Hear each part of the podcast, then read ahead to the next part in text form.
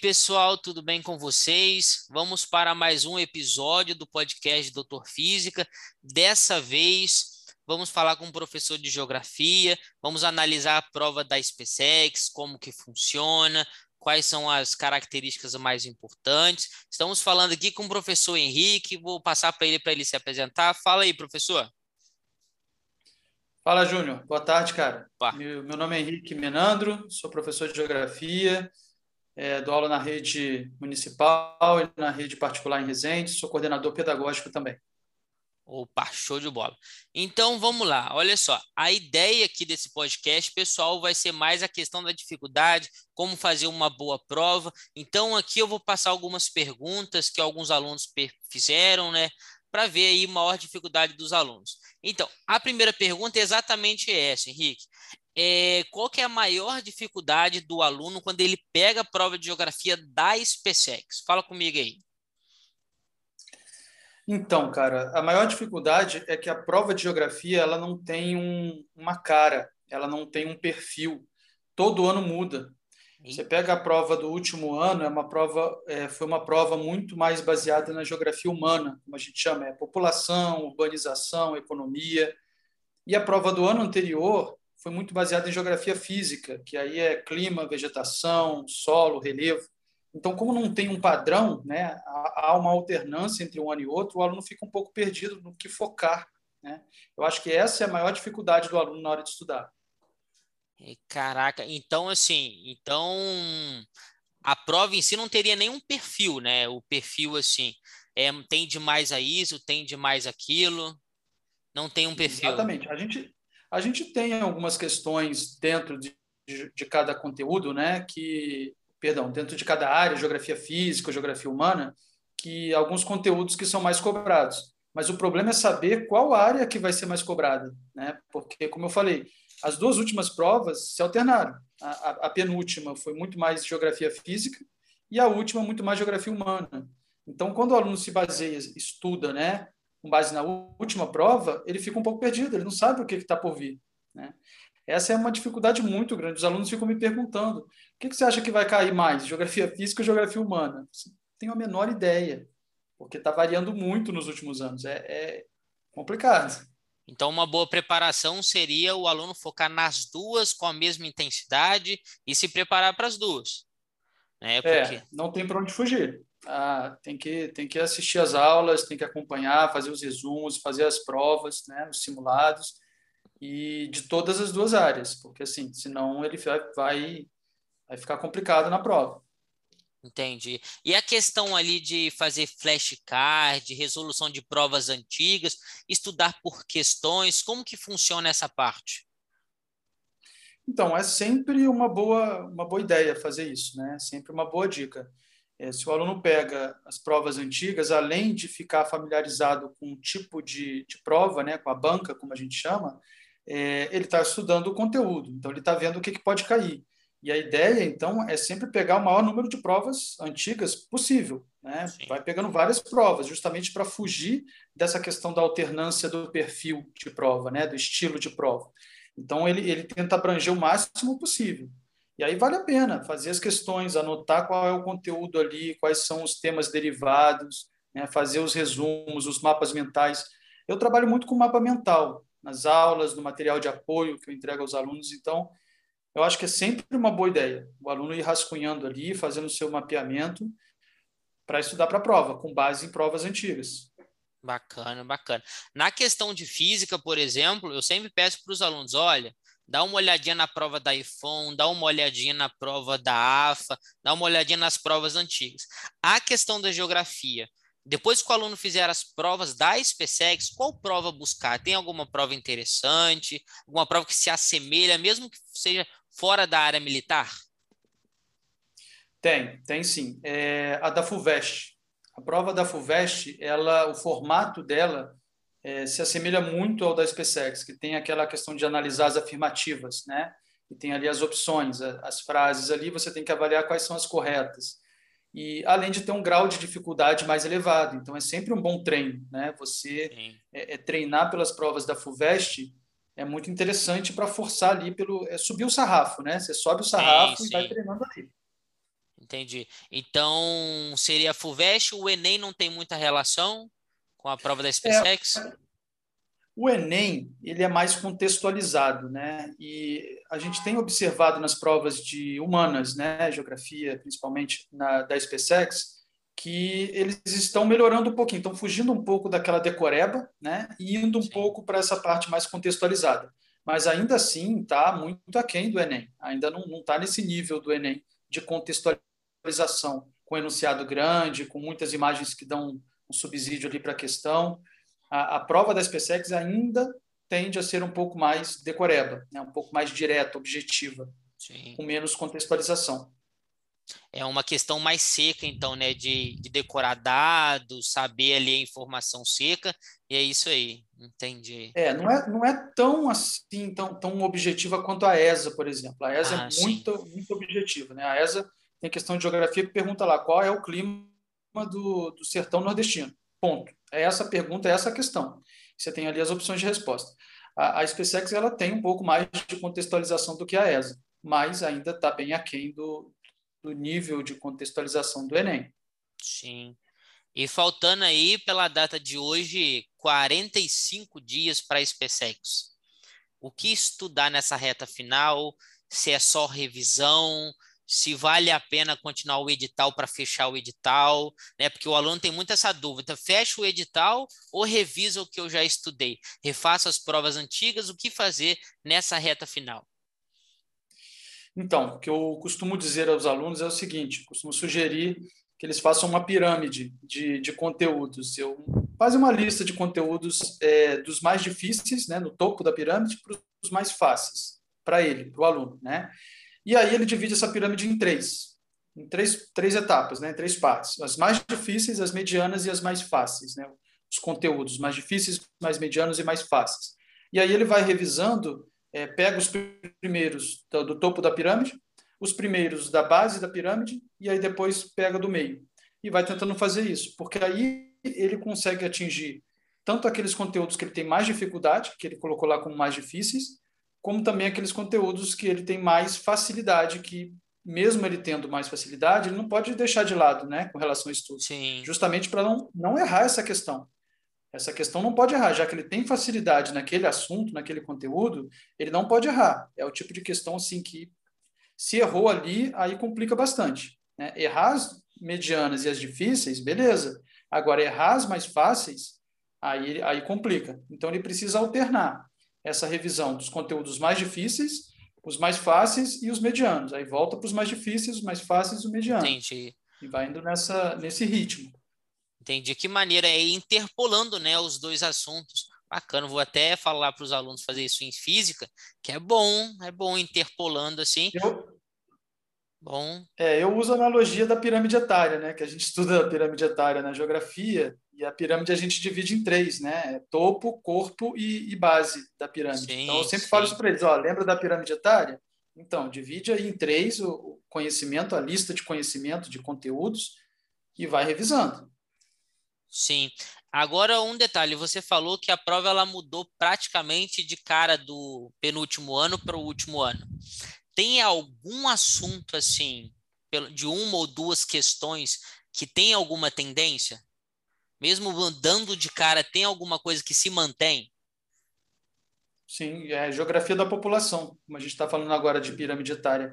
Sempre cai, sempre tem uma questão ou outra, né? Pode estar relacionada à migração, e aí a gente tem visto aí no mundo inteiro os fenômenos de migração, né? os refugiados também, os conflitos que geram um fluxo de, de imigrantes muito grande, é, a crise migratória na Europa e no Brasil até, né? na América do Sul aqui, com, com a instabilidade política e econômica na América, a gente, tem, a gente tem visto esse movimento. Então, população sempre cai, seja é, demografia mesmo, como conceitos demográficos, né? natalidade, fecundidade, ou migração mas sempre cai. Não, show de bola, show de bola. Tem uma pergunta de um aluno aqui, deixa eu bater o áudio aqui para você ouvir. É, como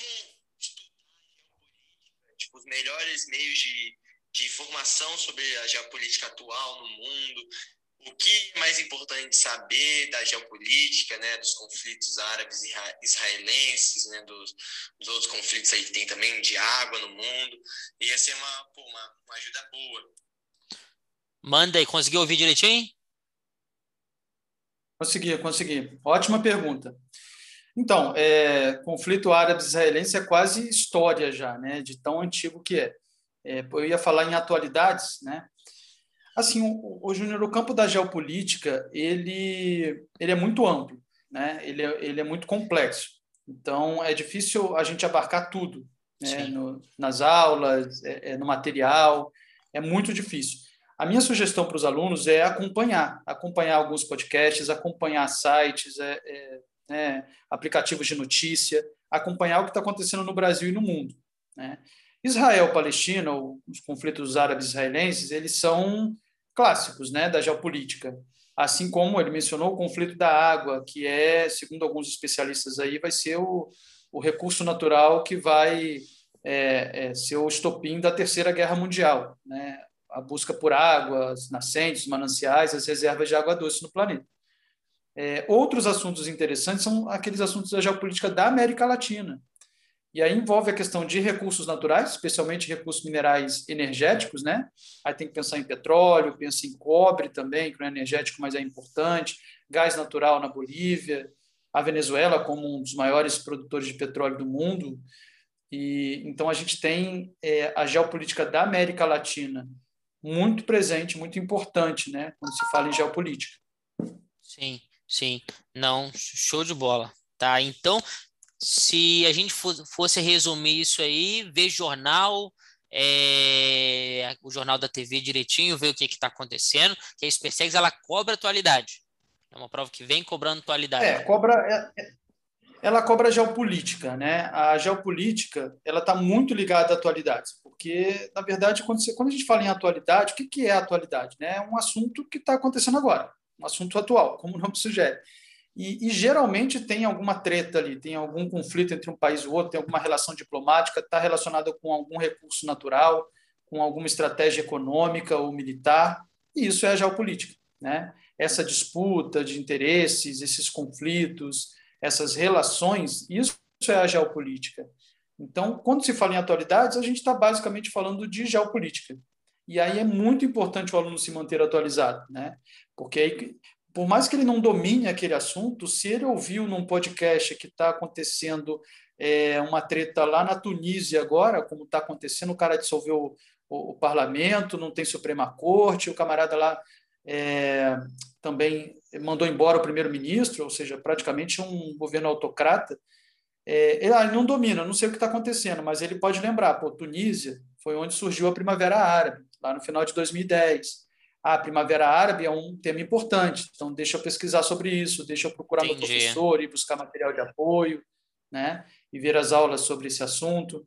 Então, se manter informado, seja por meio de aplicativos de notícia, telejornal também, né? Jornal da televisão e podcast, que é uma mídia que eu gosto muito, né? É, é muito importante nesse momento. Né? Se manter atualizado é muito importante para a prova de geografia.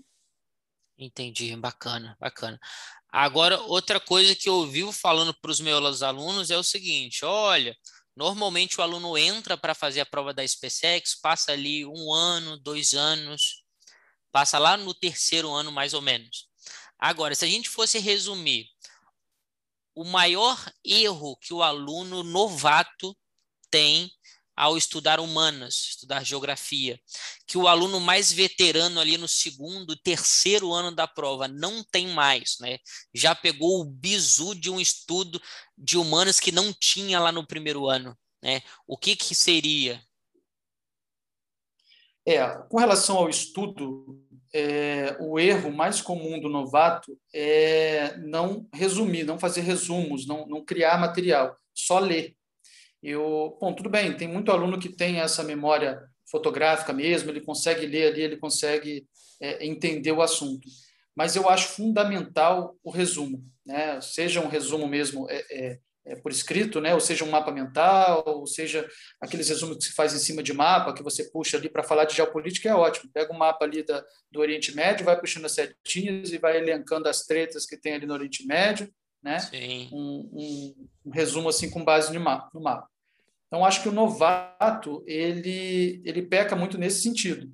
Ele quer estudar só lendo, só lendo. Eu vou ler, eu vou, vou devorar o material e, e pronto. Agora tem uma diferença também na hora da prova. O novato, na hora da prova, a gente já comentou agora há pouco o estilo de questão, né? que tem muito aquelas é, analise as afirmativas. O novato, ele olha lá, a primeira está certa, a segunda está certa, opa, já vou achar uma opção ali que tem a 1 e a 2 como correta. Ele não termina de ler, ele não continua avaliando as outras questões. É, é tem uma coisa que eu até aproveito para te perguntar se na física é assim, porque na geografia é. Tem umas palavrinhas que eu já falo para os alunos, ó, apareceu isso na opção de resposta, descarta logo. É, é, palavras que são assim muito definitivas, né? Sim, assim, sim. Uhum. Jamais, nunca, é, é, completamente. Então, sim. assim, já, já desconfia, já desconfia disso. São aquelas palavras-chave, né? Ele não lê o resto. Sim. Exatamente. Não, aí bacana. o aluno novato ele não lê o resto das, das opções e aí acaba caindo numa, numa dessa daí. O veterano não, por já ter feito a prova, por já ter passado por todo o processo, ele geralmente lê tudo com calma, ele avalia, aí ele vai por eliminação também. Né? Olha, essa eu tenho certeza que está errado. Então não pode ser nenhuma que tenha a opção 3 aqui, a afirmativa 3. Então ele vai, ele analisa com mais calma, ainda que isso tome mais tempo de prova, né? Ele consegue gerenciar isso melhor, o veterano. Sim, na questão da física, até o resumo ali, o flashcard, ele é muito bom porque, assim, o aluno precisa revisar, o aluno precisa revisar. É, vamos supor que ele estuda um capítulo de, de 30 páginas. Vai chegar na hora da prova, ele vai precisar revisar aquilo, não tem como revisar lendo as 30 páginas. Aí ele vai revisar o quê? Usando o resumo. Isso se enquadra também na é. geografia, né? Com certeza. Com certeza, com certeza. Eu prefiro muito o mapa mental, né? É, você pega ali, você tem aqueles, aqueles quadradinhos, aquelas setinhas, você vai puxando e você vai é, é, jogando as ideias principais ali. Você, é, às vezes, até ocupa mais espaço de papel, porque é algo mais visual, algo mais amplo. Mas você coloca menos informação do que num texto e na hora de revisar fica menos cansativo, né? Porque é algo mais visual. Você bate o olho ali, você lembra daquele assunto. Né? Você não precisa é, escrever tudo com detalhe lá, a questão dos conceitos de urbanização, por exemplo. Você só coloca ali os principais conceitos e puxa ali uma coisa, favelização, gentrificação, segregação socioespacial, e vai puxando ali, vai fazendo uns esqueminhas, né? um mapa mental. Na hora de revisar, fica muito mais ágil o estudo. Sim, sim. Não, show de bola, então. Então, as perguntas, Henrique, elas eram essas aqui, tá? Eu acho que o aluno que ouvir esse podcast e focar nessas dicas agora na reta final tem tudo, né? Para para conseguir passar. E é aquilo que eu sempre falo com os alunos. Acabou a SpaceX agora em setembro. Muitos esperam até final de fevereiro para estudar. É, lembra que você está estudando para o concurso. Você não precisa parar de estudar. Talvez reduzir o ritmo é interessante. É, mas parar de estudar, tirar umas férias aí de cinco, quatro meses, é, talvez não não é o mais é adequado. Um erro, é, um erro. é, é o mais adequado. Tem um outro detalhe também que eu acho interessante comentar. Eu assisti agora há pouco, inclusive, na televisão, um, um professor dando algumas dicas de estudo para o Enem, no caso. É, eu, particularmente, não, não gosto muito desse tipo de, de fala, assim, para mim não existe, não existe receita de bolo. Falar que vai estudar duas horas de física por dia, depois uma hora de matemática, depois três horas de geografia. Ah, vou estudar de noite, de manhã ou de tarde. Cara, cada um tem o seu ritmo, né? Cada um tem. Eu, por exemplo, não, não aguentava estudar mais de uma hora de matemática quando eu estava para fazer o Enem. Não aguentava. Eu sempre tive dificuldade com matemática, então, assim, se eu estudasse mais de uma hora, eu travava. E era inútil, sabe? Era, era inócuo estudar depois disso depois de uma hora. A dica que eu dou é, é se reconheça, né? se analise, saiba o que é melhor para você. É melhor para mim estudar, então, de noite? Então, eu vou estudar de noite. Ah, não, é melhor para mim estudar mais de manhã, porque eu estudo à tarde, então tenho que acordar cedo, que eu estou mais disposto e eu vou estudar de manhã. E eu consigo estudar três, quatro horas seguidas de uma disciplina. Então, vai, né? Se organize, se entenda e aí crie uma rotina de estudo. Né? Agora, essas rotinas pré-estabelecidas, eu acho um pouco forçação de barra, porque o aluno, né, cada, cada aluno tem o seu perfil, o seu jeito de estudar, seu estilo, mas é importante ter uma rotina de estudo, né? se conhecer para criar a sua rotina de estudo e segui-la. Né? Um show de bola, então. Show de bola. Rapaz, ó, foi um prazer ter você por aqui, tá? Vamos ter outras conversas mais perto no, na abertura do edital a gente conversa de novo para saber como começar a estudar, né? O começo eu acho que também é muito importante. Não, show de bola. É, pessoal, então, ó, para quem não me segue lá no Instagram, digita lá DR Física, no YouTube também o mesmo canal. Henrique, você quer deixar algum canal aqui para o pessoal? Cara, eu tenho um canal de videoaulas que foi feito meio às pressas lá no, no YouTube ano passado, chama Gel em Mapas. É, tá lá, tá meio desatualizado, é um projeto que eu preciso retomar, mas tem as aulas, as aulas estão lá. Né? São aulas grandes até, são aulas longas. Eu queria, inclusive, mudar um pouco esse perfil, mas as aulas estão lá, estão gravadas. Canal Gel em Mapas. Show de bola, então, pessoal. Então é isso aí. Vejo vocês na próxima. Valeu!